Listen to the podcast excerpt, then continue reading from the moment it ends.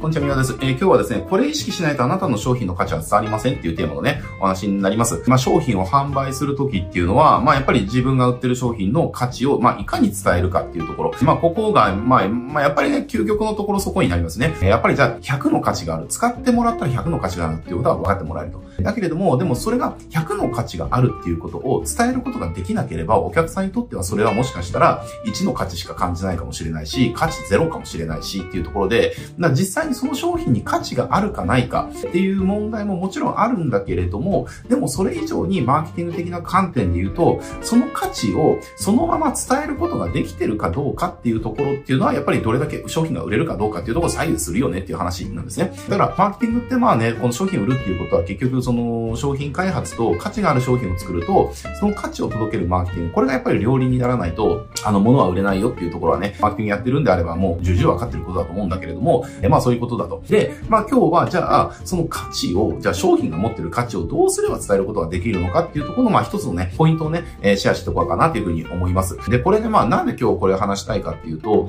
結構ね、ここみんな意識してない人多いんですよ。で、僕はやっぱ仕事柄、あの、この商品ってどうすればもっと売れますかねっていう相談とかね、たくさん来るので、やっぱりいろんな人とね、そういう話をするんだけれども、あの、この観点持ってその商品をどう売り出すか、どうアピールか、その商品の価値をどう伝えるかっていうところを、えー、考えてる人ってね、ほとんどいないんですよね。えー、で、ほとんどいなくて、いや、今日これからね、お伝えすることを聞くと、はってなる人多いんですよ。確かにっていうふうになる人多いので、多分これはね、この動画見てくれてる方も、一つ僕あのー、意外な発見というか、何かね、あの、大きなヒントになるんじゃないかなと思うので、まあちょっとシェアしたいなというふうに思いました。で、これね、えっと、結論からお伝えしていくと、まあ何かっていうと、その商品だから言えることは何かっていうところを意識してほしいんですよね。で、これどういうことかっていうと、特に今って、いろんな、まあいろんな世の中にいろんな商品があるけれども、その一つ一つに必ず類似商品ってもう腐るほどあるわけですよ。じゃあ、例えばラーメン屋一つ取ったって、じゃあラーメン屋って何店舗あるのよって話だし、じゃあ、カイロの生体院つったって、じゃあ生体院どれだけあるのよって話じゃないですか。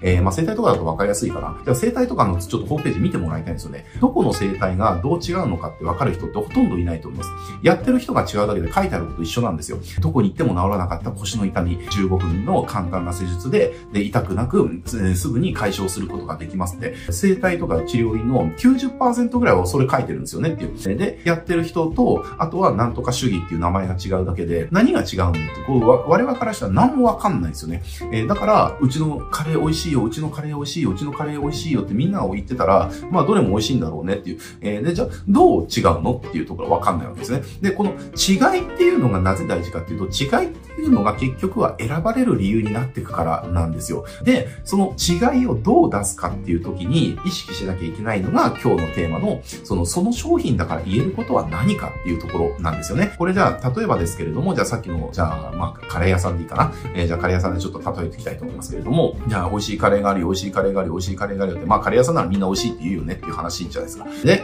なんかビーフカレー、カツカレー、ポークカレーとか、シーフードカレーとか、まあそういったメニューがあるで、わかんないじゃないですかって話。まあ、どこもビーフカレー、どこもカツカレー、まあ、美味しいっていう、まあ、それなりのカレーが出てくるんだろうなって、まあ、価格もじゃあ1000円とか1200円とか、えー、まあ、そんな感じ、まあ、大体同じぐらいだと。まあ、じゃあどこにしようかなって時に決め手がないんですよね。えー、どこも同じだから。で、食べてみたらきっと違うんですよ。きっと違うんだけれども、それってわかんないんですよねっていう。で、じゃあ、私のね、カレー屋さんからして、じゃあ私のね、じゃあ扱ってる、じゃあビーフカレーは何が他と違うのか。えー、私のカレーだから言えることは何かっていうところを探求していくんですよ。えー、探していくんです。だそうなった時に、じゃあ、例えばですけれども、普通のね、あのー、じゃあカレー屋さんが、じゃあ煮込む時間は、まあ平均6時間だとして、で、私の場合は、あの、もうお肉がトロトロになるまで、あの、煮込むから、えー、24時間は煮込むみたいなところがあったら、それが、要は、その商品だから言えること、競合が言えなくて、私の商品だから言えることになってきますよね。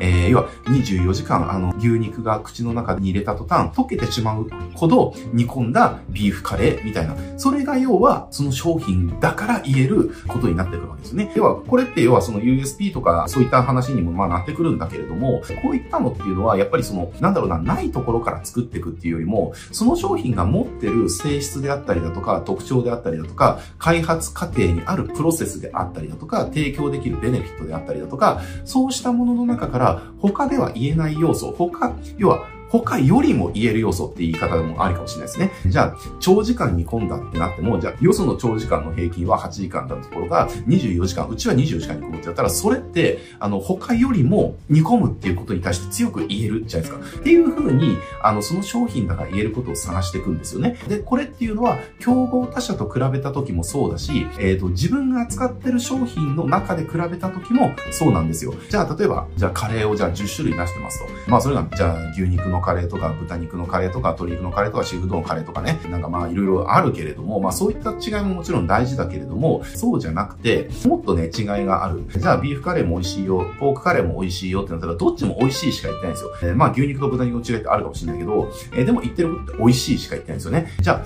何が違うのって、じゃあ両方美味しいんだよって私ビーフカレーもポークカレーも食べたいので、どっちにしようか悩んでるんだよね。で、どっちも美味しいんだよねって、私どっち選べばいいのってなりますよねって話、えー、なんですね。だからそこに、それぞれが尖った選ばれる理由になるものを配置していかなきゃいけないわけですよ。だから例えば、まあカレー、これちょっと例えにくいけど、じゃあビーフカレーはさっき言ったように24時間、要は牛肉が、あのもう口の中でとろけてしまうほど、えー、煮込んだビーフカレーみたいなね、感じの、要は煮込んだことで美味しさが増してる、美味しいっていう風に打ち出したりだとか。で、じゃあポークカレーは、じゃあそんな24時間も煮込まずに、えー、作ってると。でもその代わりに、その豚肉の甘みを引き出すために、じゃ隠し味として、まあちょっとこれわかんないですけど、適当なこと言うかもしれないけれども、えー、じゃあ蜂蜜とリン、じゃあリンゴのすりおろしを混ぜて、なんか作ってるとかってなったら、まあそれが、あれじゃないですか、すりおろしリンゴを入れた、要は子供でも食べれる甘みのあるポークカレーみたいな風になったら、子供はそっち選んだりとか、えー、いう感じで、結局はその商品だから言えることっていうのを打ち出すことによって、その商品にフィットする人っていうのはその商品を買っていくようになるわけですよね。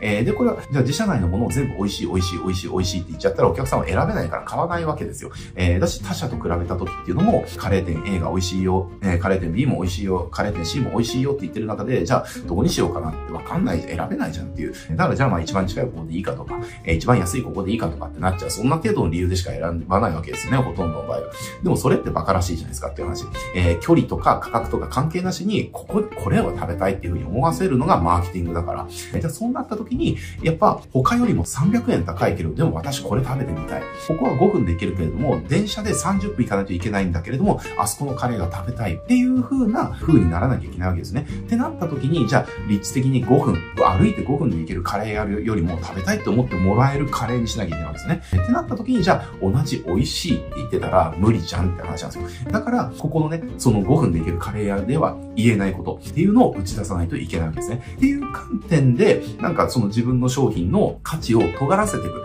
アピれる価値っていうのはもうその商品の中に含まれてるんですよ。だからその中からどれをチョイスしてアピったら他では言えないことがアピれるようになるのかっていうね、っていうことをやっぱり探していかなきゃいけないわけですね。えー、なのでこの、この商品どうやってアピっていこうとかっていうふうに考える。どういうふうに売り出していこうとか、どういうふうに売っていこうっていうふうになった時にね、考えてほしいのは、この商品だから言えることって何かなっていう、えー、ここをね、やっぱり考えてほしいんですね。た、例えばだから僕らの会社とかでもよくあるんですよ。なんかこういろんな商品があって、例えばじゃあフリーランスの方もね、あの、もうフリーランスの方向けにこう売れる商品って、まあ結局武器なんですよね。要は、これが儲かるから、このやり方を覚えたら仕事簡単に取れるよとか、高い単価で取れるよっていう風にやるのが、まあ結局一番売れるんですよ。あの、フリーランスの方向けのアピり方って。だけれども、じゃあ、あの、この YouTube の何かを覚えたら、簡単に儲かるよ。しかも覚えるの簡単だよ。この TikTok の何かを覚えたら、えー、簡単に儲かるよ。えー、しかも簡単にできるよ。じゃあ、この Facebook の何かを覚えたら簡単に儲かるよ。簡単にできるよって言ったら、あの、結局、